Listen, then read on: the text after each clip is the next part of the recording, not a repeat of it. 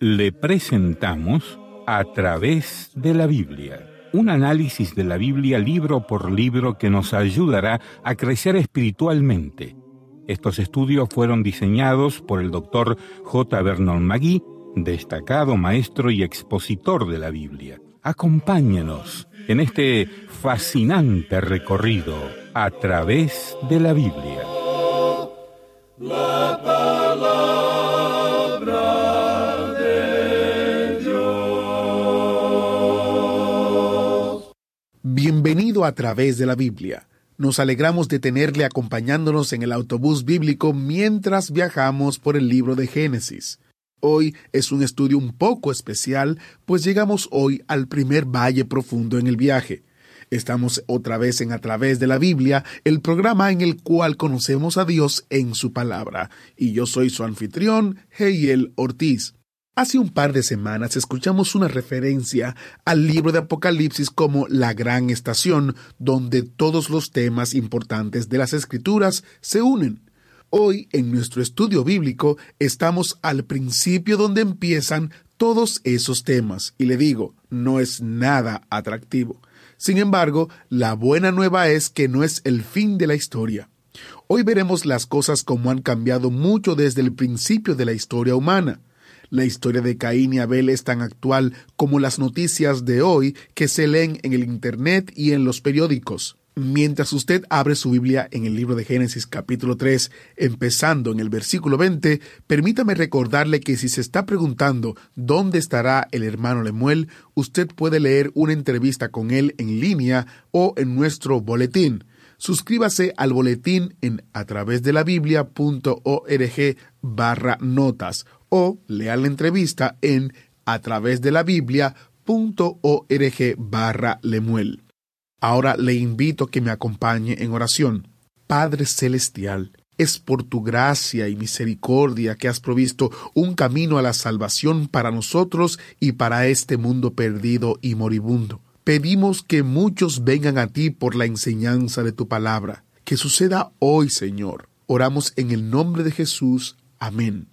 Ahora iniciamos nuestro recorrido bíblico de hoy con la enseñanza del doctor Magui y la voz de nuestro hermano Samuel Montoya. Continuamos hoy, amigo oyente, nuestro estudio en el tercer capítulo del libro de Génesis. Nos encontramos ya al final de este capítulo y vamos a considerar hoy la doctrina de la redención. En los versículos 20 y 21 de este capítulo 3 de Génesis leemos lo siguiente. Y llamó a Adán el nombre de su mujer Eva, por cuanto ella era madre de todos los vivientes. Y Jehová Dios hizo al hombre y a su mujer túnicas de pieles, y los vistió.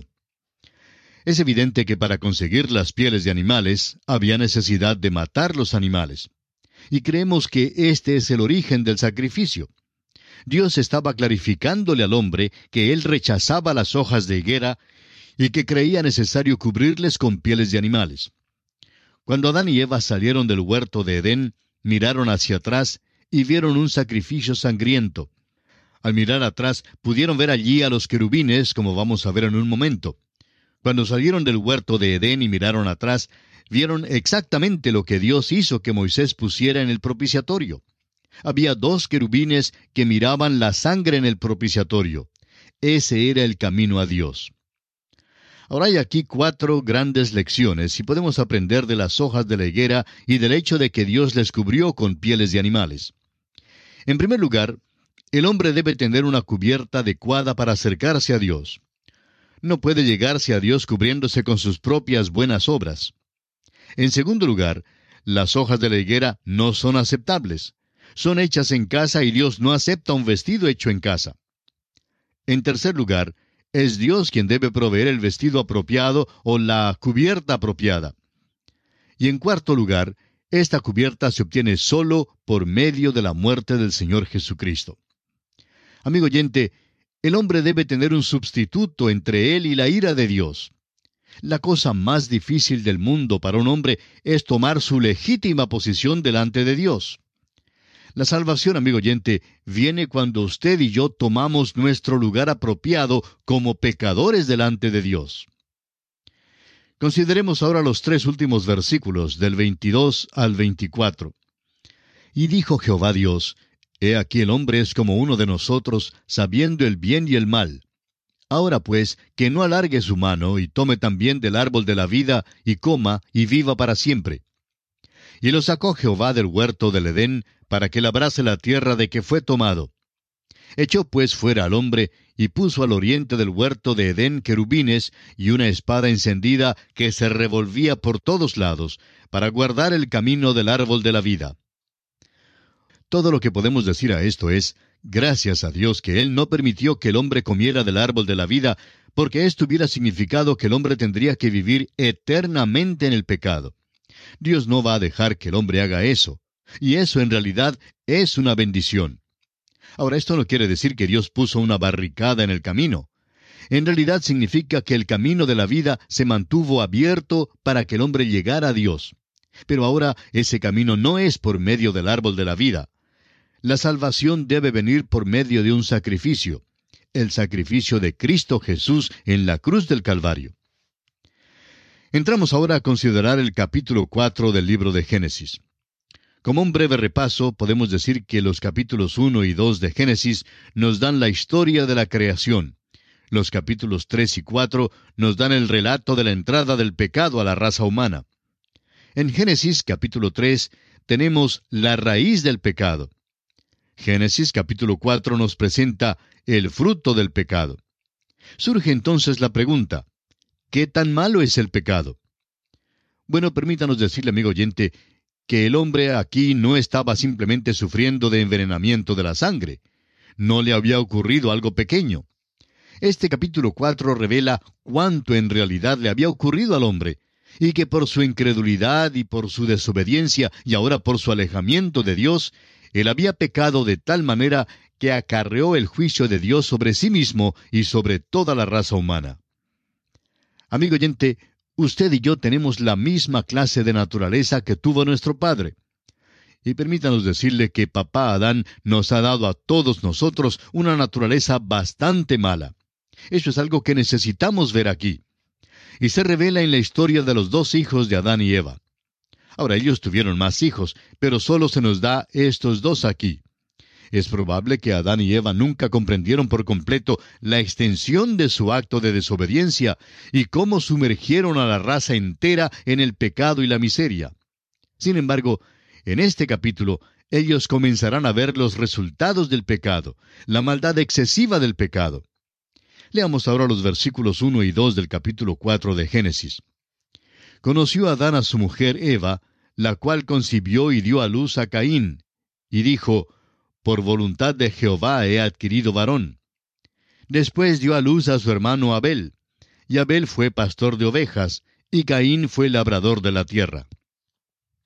Estos versículos revelan el hecho de que Adán y Eva ciertamente no anticiparon que la lucha sería larga. Cuando nació Caín, Eva dijo, Por voluntad de Jehová he adquirido varón. Dios había dicho, la simiente de la mujer, y por tanto ella pensaba que aquí estaba el prometido. Pero Caín no era el que venía. En efecto, él fue un asesino. No era ningún salvador.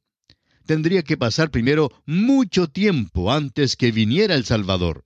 Tendrían que pasar unos seis mil años, y creemos que ha sido un tiempo aún más largo que eso. Pero la lucha sigue entre la simiente de la mujer y la de la serpiente. Ahora notemos que les nació otro hijo. Dice el versículo 2 de este capítulo 4 de Génesis, Después dio a luz a su hermano Abel. Y Abel fue pastor de ovejas, y Caín fue labrador de la tierra. Estos dos hijos son los personajes que vamos a observar ahora. El versículo 3 de este capítulo 4 de Génesis nos dice, Y aconteció andando el tiempo, que Caín trajo del fruto de la tierra una ofrenda a Jehová. Esta expresión, andando el tiempo, significa en realidad al final de los días lo cual quiere decir en el día de reposo, y creemos que se refiere al día en que Dios había descansado. Leemos pues, y aconteció andando el tiempo, que Caín trajo. Y la idea aquí es que él trajo a un lugar designado. De modo que están trayendo una ofrenda a Dios a un lugar designado para la adoración. Todo esto indicaría, por supuesto, que lo están haciendo por revelación. En efecto, estamos seguros que lo hacen así. ¿Cómo lo sabemos? Bueno, miremos en la carta a los Hebreos en el capítulo 11 donde dice, Por la fe Abel ofreció a Dios más excelente sacrificio que Caín. Dice, por la fe. ¿Cómo podría ofrecerlo por la fe? Bueno, el apóstol Pablo dice que la fe es por el oír y el oír por la palabra de Dios. Así es que Dios tuvo que dar su palabra en cuanto a esto, o Abel nunca podría haber venido por la fe. Esa es la manera en la cual vino Abel. Pero el otro hijo, Caín, no vino de esa manera. Vemos aquí que él trajo del fruto de la tierra. Ahora, no había nada malo con el fruto mismo. No crea usted que Caín trajo sobras. Creemos que el fruto que trajo ganaría el premio en una competencia de frutas en cualquier feria del distrito.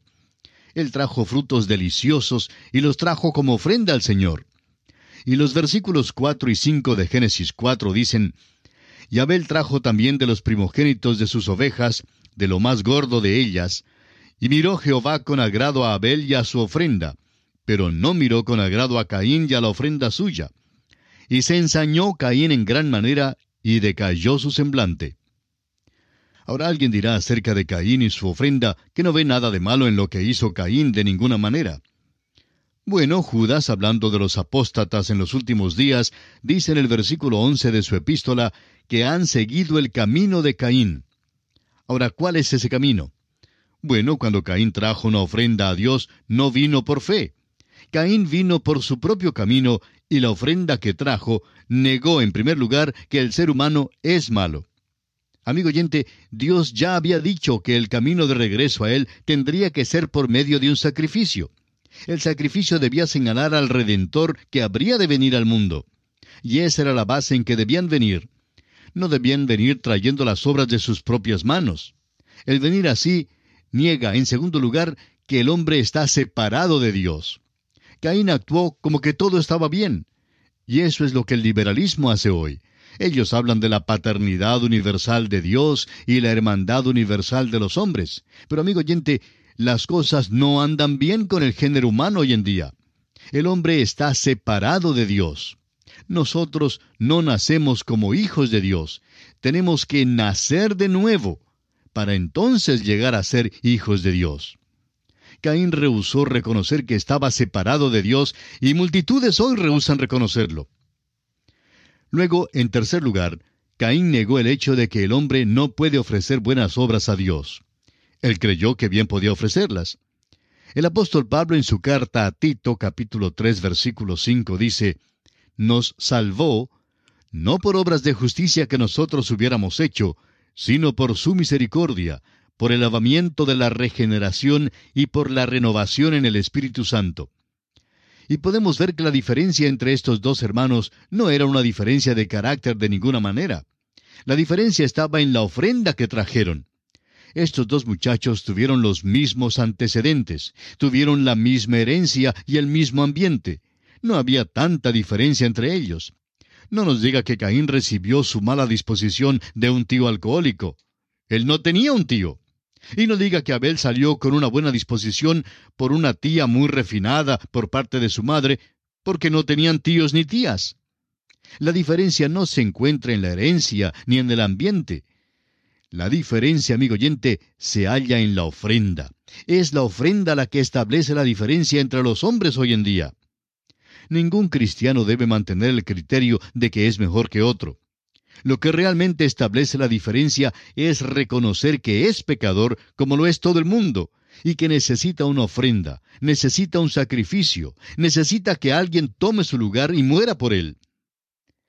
En su carta a los Romanos capítulo 3 versículo 25, el apóstol Pablo dice, a quien Dios puso como propiciación por medio de la fe en su sangre. Luego agrega en esa misma carta, capítulo 10 y versículo 3, porque ignorando la justicia de Dios y procurando establecer la suya propia, no se han sujetado a la justicia de Dios. Lamentablemente, esa es la descripción de muchas personas en nuestros días. Tratan por medio de la religión, de la membresía de una iglesia y de las buenas obras de hacerse aceptables a Dios. Pero amigo oyente, la justicia de Dios solo puede llegarle por medio de Cristo Jesús, quien es el único que puede proveerla. El apóstol Pablo en su carta a los Romanos capítulo 4 versículo 25 dice, el cual fue entregado por nuestras transgresiones y resucitado para nuestra justificación, es decir, para nuestra justicia. Él tomó nuestro lugar, Él fue hecho pecado por nosotros, para que nosotros fuésemos hechos justicia de Dios en Él. Caín trató de llegar por su propia justicia, pero escucha el apóstol Pablo una vez más en su carta a los Filipenses capítulo 3 versículo 9, donde dice que él deseaba ser hallado en él no teniendo mi propia justicia, que es por la ley, sino la que es por la fe de Cristo, la justicia que es de Dios por la fe. Esa era la fe que tenía Abel. Vemos pues que la diferencia entre estos dos hijos no se encuentra en la línea sanguínea. Creemos que ellos eran idénticos en su herencia y en su ambiente. Eran hijos de Adán y Eva, pero había una gran divergencia entre los dos y no era necesariamente una divergencia de carácter como ya hemos indicado. No es que uno era malo y el otro era bueno. La diferencia, amigo oyente, fue la ofrenda. Abel trajo un sacrificio por la fe, mientras que Caín no trajo su ofrenda en esta forma. Veamos ahora que Dios da a Caín una segunda oportunidad.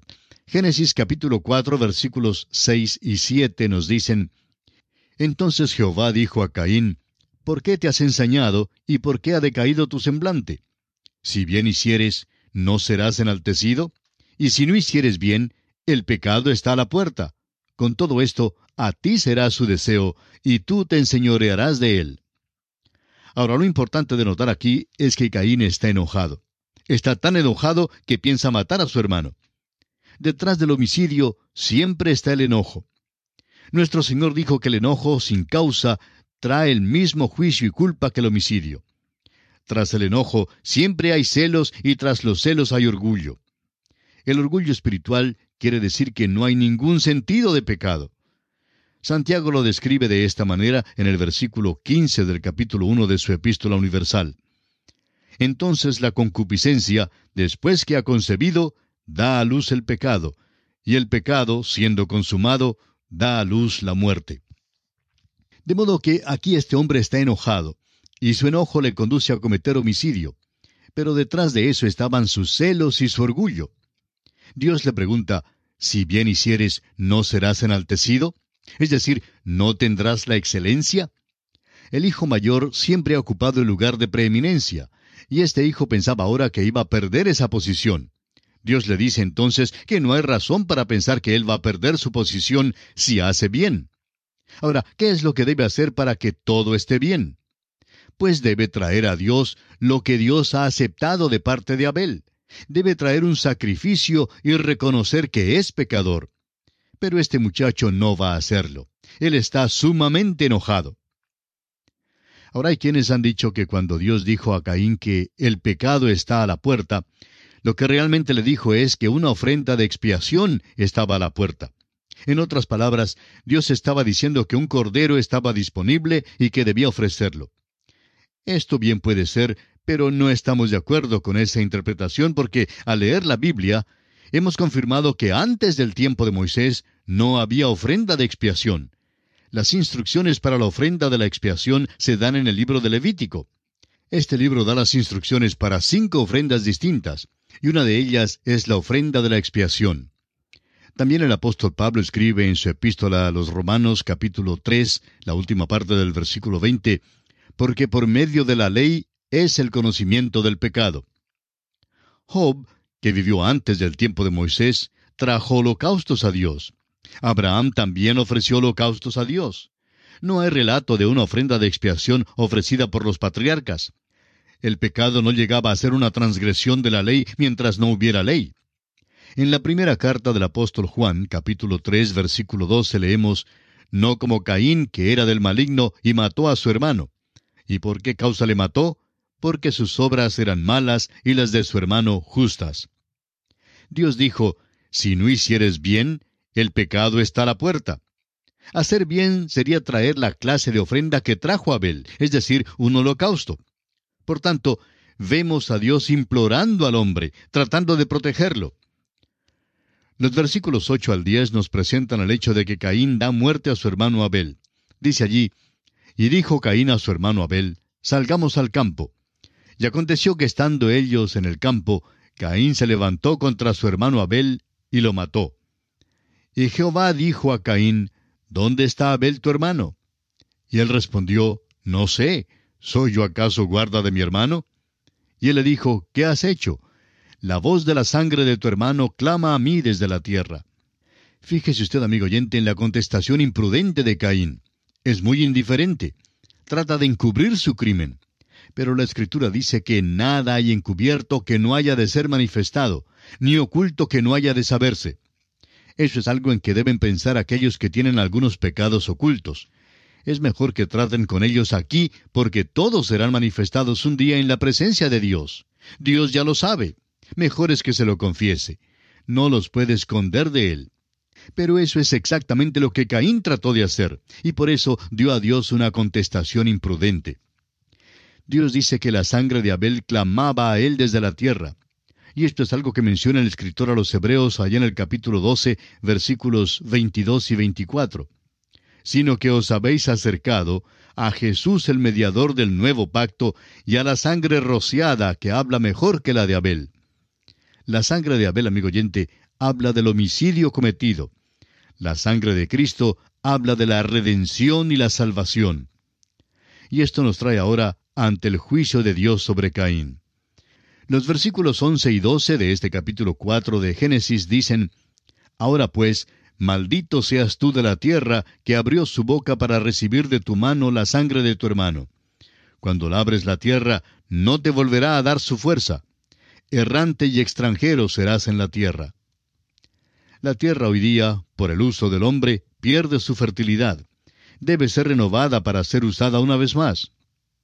Ahora los versículos 13 al 15 de este capítulo 4 de Génesis dicen, Y dijo Caín a Jehová, Grande es mi castigo para ser soportado. He aquí me echas hoy de la tierra, y de tu presencia me esconderé, y seré errante y extranjero en la tierra, y sucederá que cualquiera que me hallare me matará. Y le respondió Jehová, Ciertamente cualquiera que matare a Caín, siete veces será castigado. Entonces Jehová puso señal en Caín para que no lo matase cualquiera que le hallara.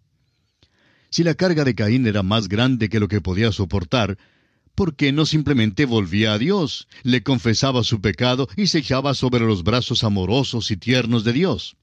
Dios estaba proveyéndole un Salvador si él volvía pero dice que se escondería de la presencia de Dios, y por supuesto eso es exactamente lo que sucedió.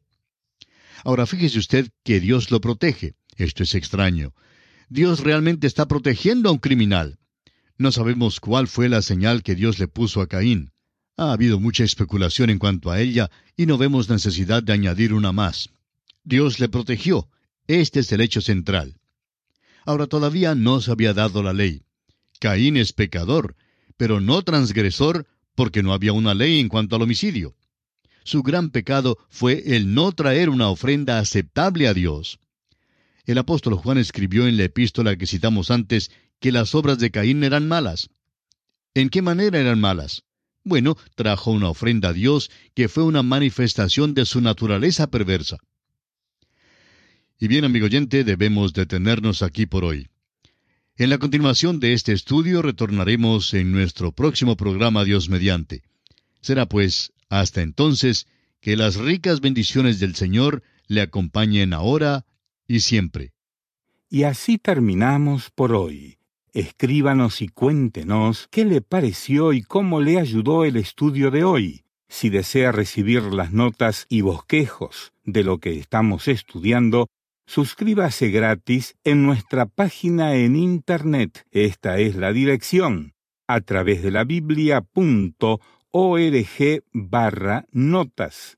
A través de la biblia.org barra notas. Repito, a través de la biblia.org barra notas si desea escuchar nuevamente el programa o si se perdió alguno de ellos, vaya a a través de la biblia.org barra recursos. Repito, a través de la biblia.org barra recursos. A través de la Biblia.